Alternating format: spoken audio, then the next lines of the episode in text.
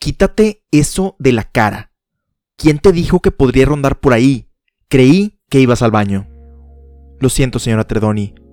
De seguro la mataste de un susto.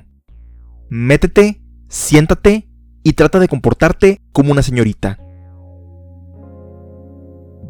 Bienvenidos. Su asiento está reservado en la butaca introvertida.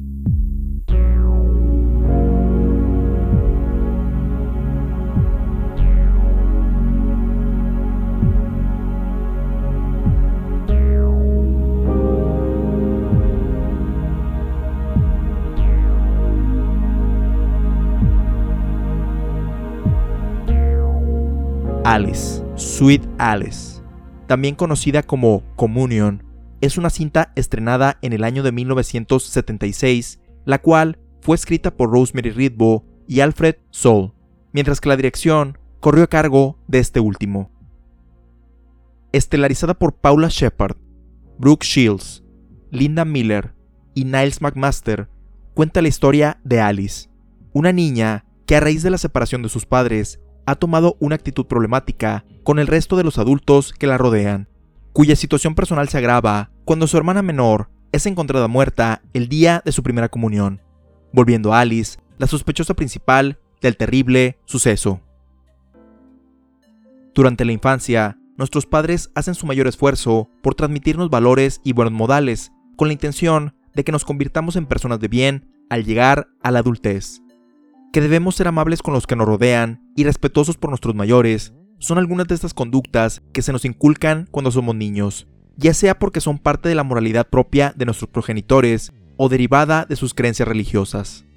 Pero existen aspectos de la vida de los adultos que nuestras jóvenes mentes no comprenden del todo, porque son nuevas para nosotros y, por lo mismo, no nos hace sentido el tener que obedecerlas. Entre ellas, el tener que interactuar con otros adultos cuya presencia nos incomoda sin importar si se trata de extraños u otros integrantes de la familia, el por qué los matrimonios se separan o algunas tradiciones de la iglesia a la que pertenecen.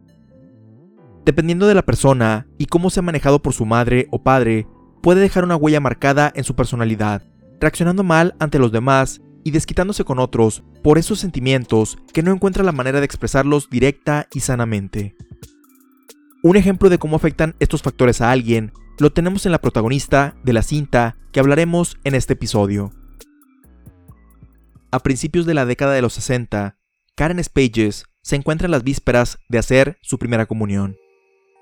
Después de asistir a la misa de ese día, acude junto a su madre Catherine y su hermana Alice a visitar al padre Tom, quien es amigo de su familia y quien será la persona encargada de oficiar este sacramento en el que será partícipe la pequeña. Mientras Karen recibe de regalo un crucifijo por parte del padre, Alice ronda la casa parroquial y con una extraña máscara de muñeca, deliberadamente asusta a la señora Tredoni, encargada de la limpieza y los quehaceres generales del lugar. Alice es regañada por su madre, y ambas regresan a la sala, donde Karen agradece las atenciones que ha tenido con ella el padre, mientras Alice observa esto de manera seria. Al día siguiente, Karen va a buscar en su bicicleta a Alice, porque ésta se robó la muñeca que le regaló su papá, encontrándola en un edificio abandonado, vistiendo el rompevientos amarillo de su escuela, así como unas extrañas máscaras translúcidas. Enojada porque le había advertido que no la siguiera, Alice encierra por unos momentos a Karen en un cuarto, para luego liberarla y amenazarla de que no confiese estos hechos a su madre. Las niñas regresan a su casa, y Karen descubre emocionada que ya llegó su vestido que usará en la primera comunión. Mientras lo saca de su caja, Alice toma el velo y se lo prueba frente al espejo, lo que enoja mucho a su hermana, quien procede a acusarla con su mamá, y ante el regaño, Alice avienta enojada el velo de su hermana y se va de ahí azotando la puerta. Eventualmente, llega el día de la primera comunión, donde asisten los familiares cercanos de Karen, con la notable excepción de su padre. Sin embargo, este día que debió ser un momento feliz para la familia se torna en uno trágico, debido a que secretamente una figura con un rompevientos amarillo y máscara translúcida de muñeca noquea a Karen cuando está haciendo fila para tomar la Eucaristía. La mete en una caja y la prende en llamas con una vela. Después de que vemos estos eventos, y aunque no estaba dentro de los planes de la ceremonia, Alice sorprende a sus familiares saliendo con un velo a comulgar. Y justo cuando el padre está por darle la hostia bendecida, el grito de una monja atrae la atención de los asistentes, incluyendo a Annie, la tía de las niñas, que acude a ver qué está pasando. Aterrada, descubre el cuerpo incinerado de su sobrina y procede a contarle este devastador hecho a su hermana, quien se deshace en lágrimas por haber perdido a su pequeña hija, mientras Alice observa seria estos hechos. Durante el funeral de Karen, Dominic, su padre, llega a consolar a su exesposa, así como a ver a Alice, mientras que Annie hace comentarios negativos sobre este y su ausencia en la vida de su hermana, mientras son observados a lo lejos por un par de detectives que están investigando el caso, sospechando que Alice pudo haber visto algún elemento clave para resolver el misterio. De vuelta en casa, Annie insinúa que Alice estuvo directamente involucrada en el asesinato, ya que el velo que traía puesto era el de su hermana, sugiriendo que esta es la razón por la cual la policía quiere hablar con su sobrina. Enojado por esta sugerencia, Dominic decide hablar directamente con los detectives, quienes le repiten lo que le dijo su cuñada, alterando aún más a Dom, quien les prohíbe interrogar a su hija. Dominic decide entonces ponerse en contacto con el padre Tom, aunque tiene dificultades porque la señora Tredoni se niega a pasarle la llamada, aunque afortunadamente Tom responde en otro teléfono, diciéndole que los policías tomaron el expediente psicológico de Alice y que si es posible que ambos se encuentren. Mientras tanto, Annie regaña de una forma fuerte a Alice, llegando al punto de casi golpearla, pero es interrumpida por Catherine, quien intenta poner calma en la situación, a pesar de que ambas argumentan que tiene algo directo contra la otra.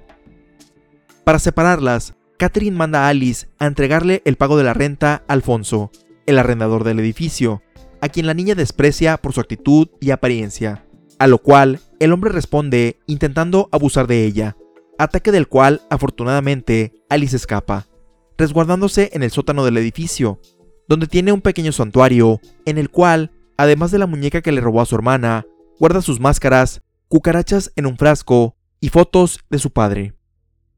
Poco después, Annie se dispone a hacer un mandado, pero al bajar las escaleras se encuentra con una figura con rompevientos amarillo y máscara translúcida, quien la apuñala en las piernas, y cuando está a punto de matarla, es descubierta por el rentero y Catherine, por lo que el atacante sale corriendo, mientras buscan la manera de llevar a Alice al hospital. Dominic va en busca del agresor, pero solo encuentra a Alice llorando, diciendo que vio a su hermana fallecida, buscando a su muñeco. En el hospital, Annie acusa frente a los detectives a Alice de haber sido su agresora, ante el enojo y desesperación de Catherine. Este hecho deriva en que Alice tenga que declarar ante la policía conectada a un detector de mentiras y que sea alojada en una institución psiquiátrica temporalmente, donde la directora le sugiere a sus padres que lo mejor es que se quede un tiempo ahí para atender sus problemas, ya que la niña cree que su madre es la culpable de lo que le está pasando. Tanto Catherine y Dominic tratan de explicarle la situación a su hija, quien le reclama a su padre de abandonarla para vivir con su nueva esposa y a su madre de no entenderla, y que tal como su tía, quiere que la mantengan encerrada. Dominic trata de confortarla, diciéndole que no se irá hasta encontrar al culpable de lo que le pasó a su tía, mientras Catherine y Alice discuten sobre sus dificultades para llevar una buena relación. Ante los trágicos eventos que han sufrido, Catherine y Dominic tienen una breve remembranza de su tiempo juntos, hasta que son interrumpidos por la realidad, en la forma de una llamada de la esposa de Dom, pero su relación queda en buenos términos. Minutos más tarde, Dominic recibe una extraña llamada de su sobrina Angela, diciendo que ella escapó de su casa y quedan de verse en un lugar para ver cómo puede ayudarla.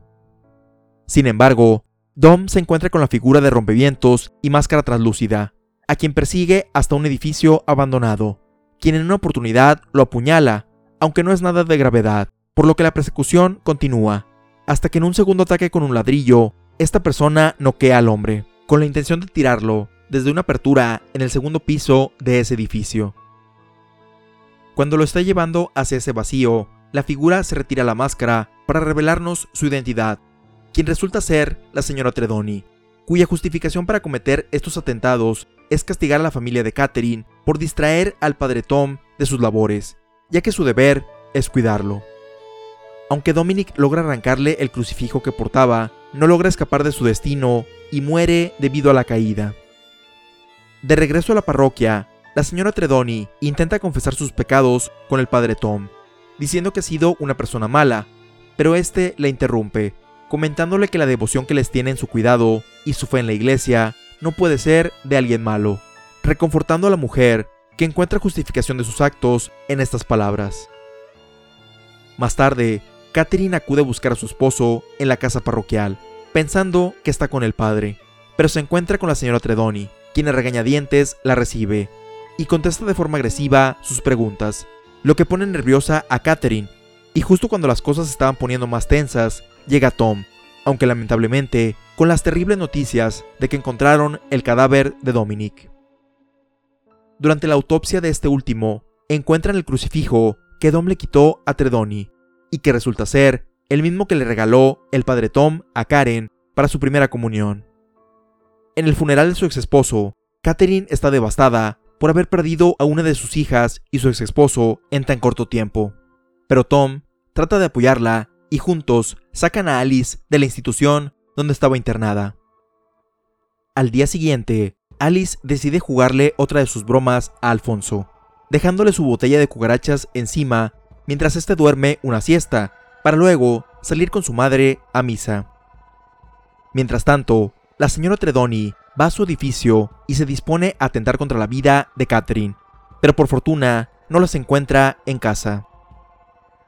Súbitamente, se escuchan los gritos de Alfonso alterado por la jugarreta que le jugó Alice, y sale en su búsqueda solo para toparse a Tredoni, y que al confundirla con la niña, comienza a reclamarle su insolencia, empujarla y a quitarle su máscara. En respuesta, ella lo apuñala repetidamente e intenta escapar del lugar, pero no contaba con que uno de los detectives estaba afuera del edificio y entre tanto alboroto decide averiguar qué está pasando y, aunque no logra arrestarla, alcanza a ver la identidad de la asesina. La señora Tredoni trata de esconderse en la iglesia, tomando lugar en la misa atrás de Alice y Catherine, mientras que en el exterior la policía rodea el lugar llegando a un acuerdo con el padre Tom de intentar arrestarla durante la ceremonia de la comunión. Llegado el momento de la Eucaristía, Tredoni hace todo lo posible por estar cerca de la niña y su madre, pero es interrumpida por Tom, que le pide que lo acompañe para entregarse. Acusándolo de preferir a un hereje, Tredoni apuñala al párroco en la garganta en frente de Alice, provocando el pánico entre los asistentes, mientras ella abraza al religioso que muere desangrado enfrente de su comunidad. Al final, en medio de la confusión y el llanto de su madre, Alice camina en dirección contraria al altar y choca con un policía que le deja una bolsa de papel, de la cual saca un cuchillo ensangrentado, y mientras nos mira directamente a los ojos, la película termina.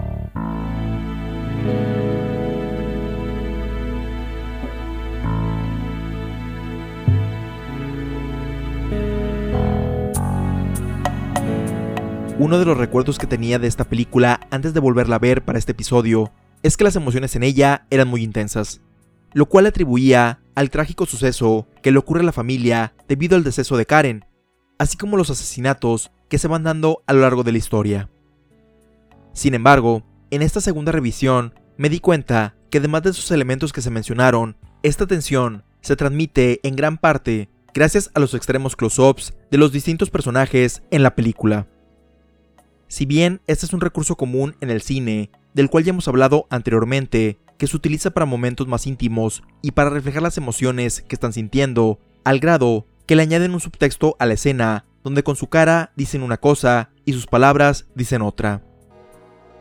Pero, en Alice, Sweet Alice, siento que la cámara se acerca más allá de lo que sería el intangible espacio vital entre una persona y otra, lo que sumado a que en estos acercamientos vemos expresiones de tristeza desgarradora, enojo, odio y el momento en el que son agredidos con un objeto contundente o punzocortante, siento que hacen la experiencia de ver esta película un tanto incómoda, porque nos ponen literalmente cara a cara con los personajes con la ansiedad de que no hay otra parte del campo visual a la cual podamos huir, provocando una especie de claustrofobia cinematográfica.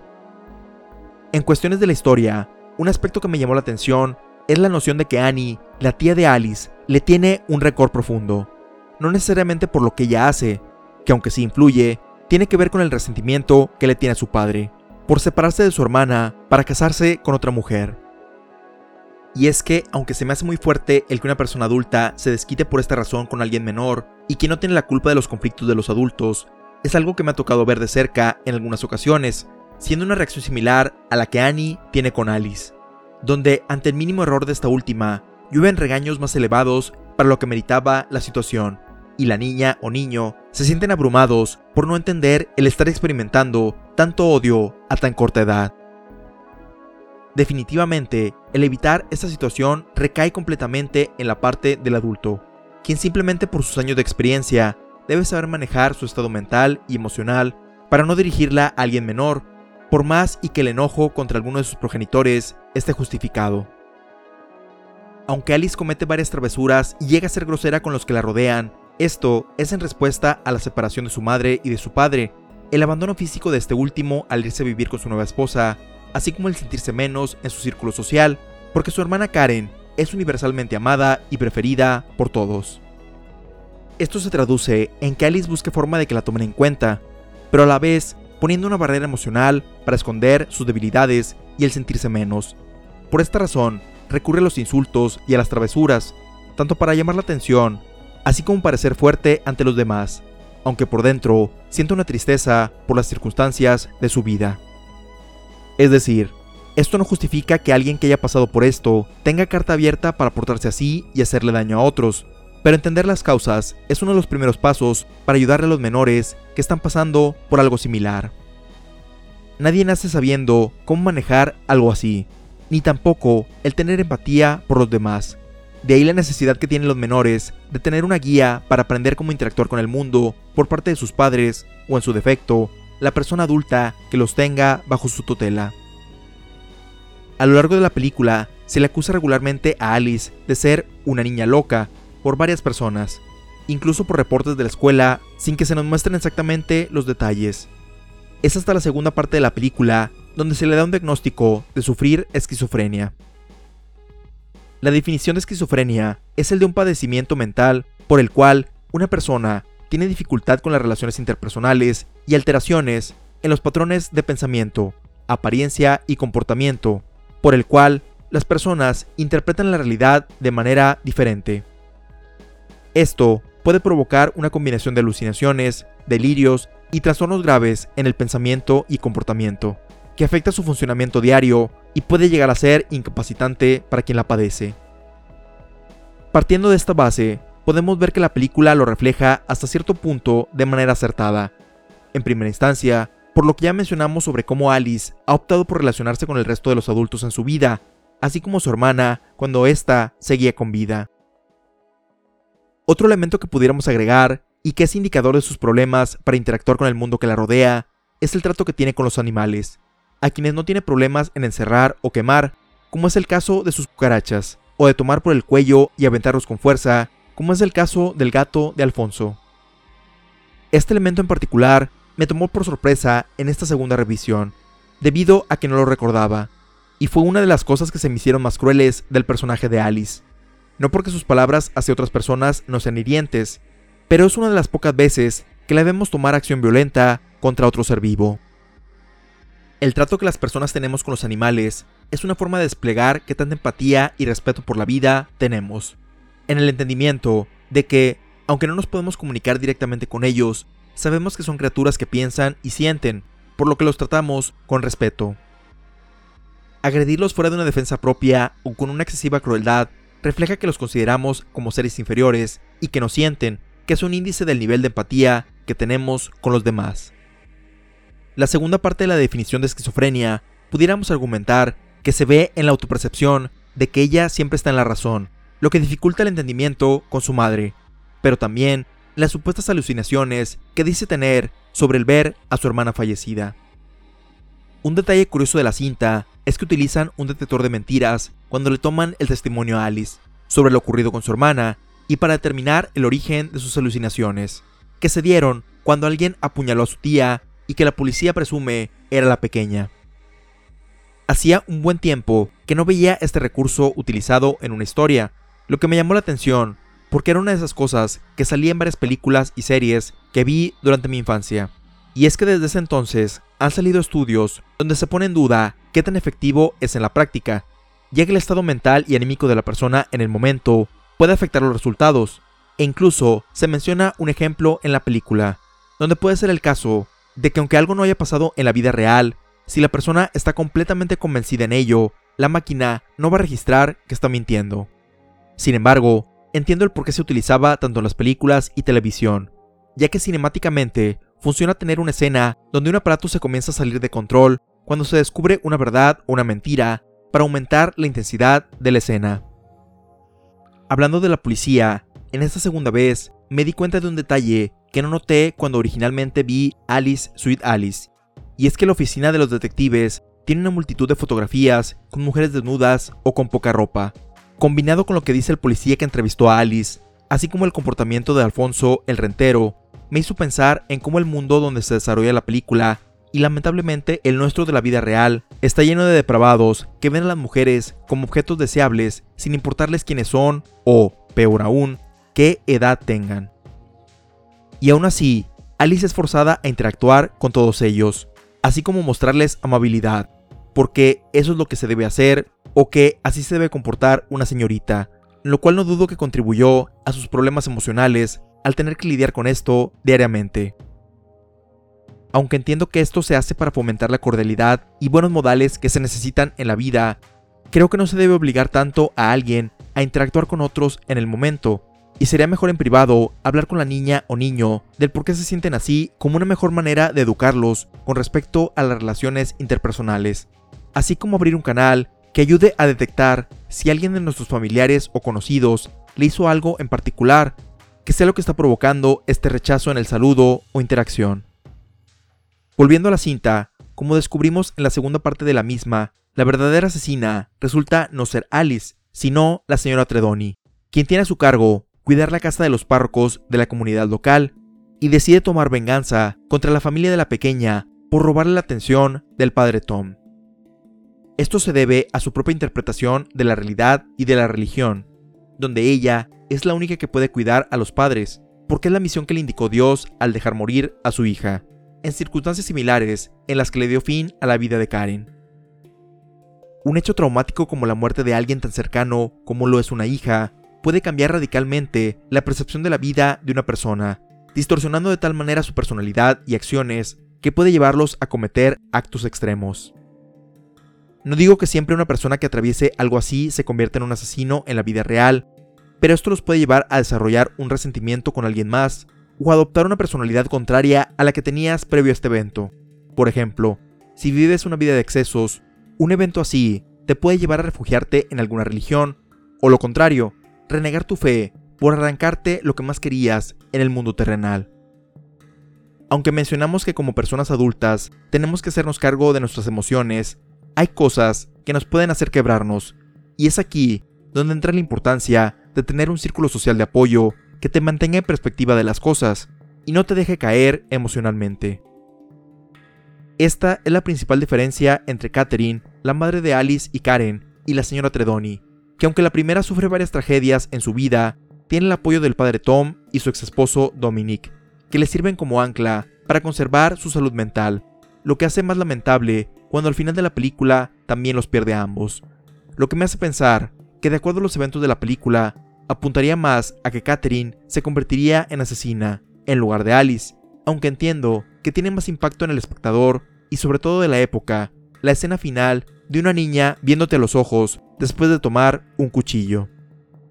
Este punto me hizo recordar de cierta forma la popular historia del superhéroe Batman llamada The Killing Joke, donde su némesis comete una serie de atrocidades contra el comisionado de Ciudad Gótica, con la intención de probar que bajo las mismas circunstancias, cualquier persona se puede convertir en alguien como el payaso rey del crimen, aunque difiere en que la señora Tredoni realmente quiere hacer experimentar a la mujer que considera impura el mismo sufrimiento que tuvo cuando perdió a su hija, con el objetivo de acabar con ella.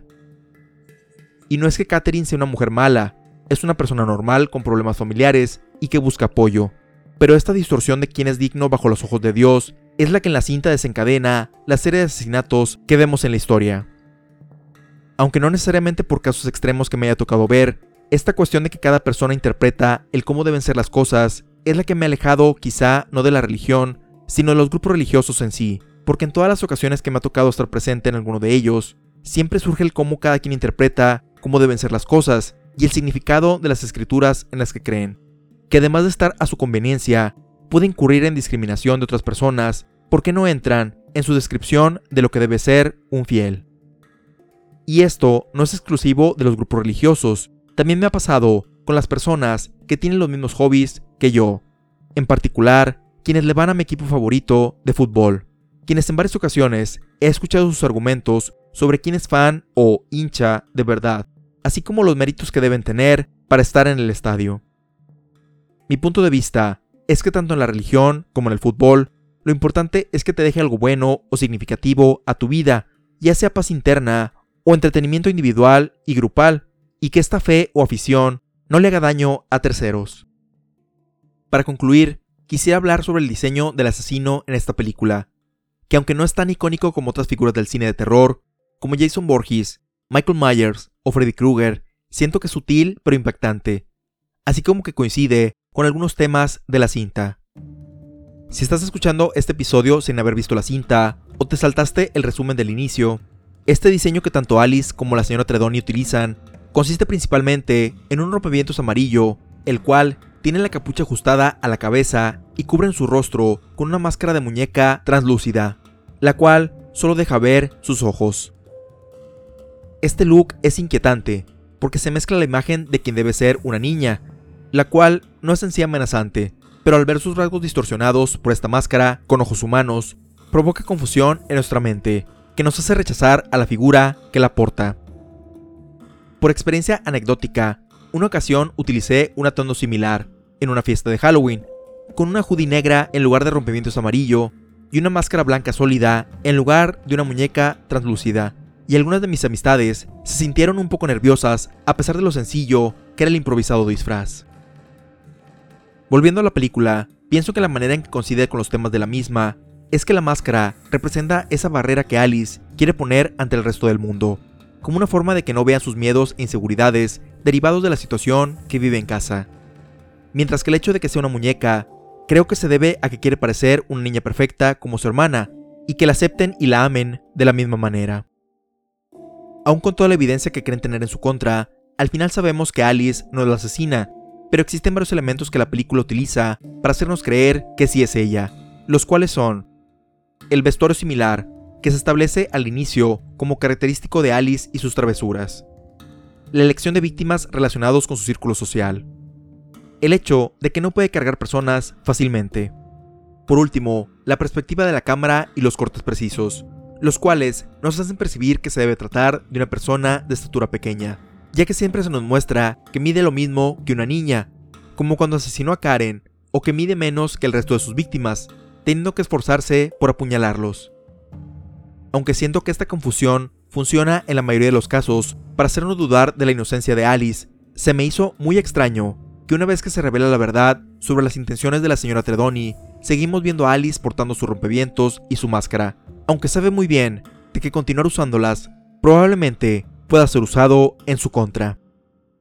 Quizá este tipo de cuestiones es lo que ha prevenido a Alice, Sweet Alice, tener un alcance más grande, no porque sea una cinta underground o desconocida, sino que es una historia interesante que se puede dar en muchas familias, y es la pérdida de un ser querido o la dificultad para entender las acciones que los miembros toman, ya sea por su diferencia de edad o personalidad,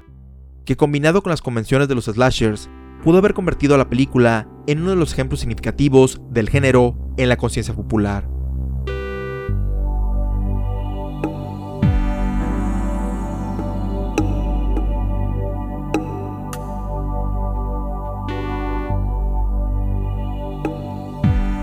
Alice, Sweet Alice, es una película que nos pone frente a frente con los terrores de perder a las personas que más queremos, la incapacidad de desarrollar un entendimiento cuando surgen conflictos o diferencias así como los extremos a los que se puede llegar cuando perdemos contacto con la realidad debido a un profundo trauma. Esto lo logra no solo con su historia, sino con la forma en que la cámara nos pone directamente con el dolor e ira que sienten los personajes debido a las situaciones en las que se encuentran, así como en el excelente diseño del asesino, que es un reflejo de la inocencia de la titular Alice, así como su inhabilidad de poder comunicarse de una forma no agresiva con su familia y su deseo de ser aceptada como lo era su hermana. Si bien tiene ciertos aspectos que pueden hacer sentir incómoda a la audiencia o restarle impacto a la trama en algunos casos, cuenta no solo con escenas memorables si te gustan los llamados slasher, sino con temas que anclan el horror a la realidad, que en mi opinión es uno de los mejores aspectos que puede tener una cinta en el género del terror.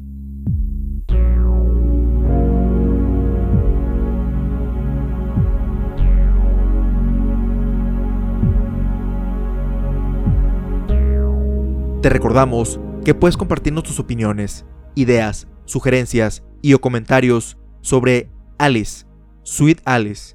o cualquiera de nuestros episodios anteriores al correo contacto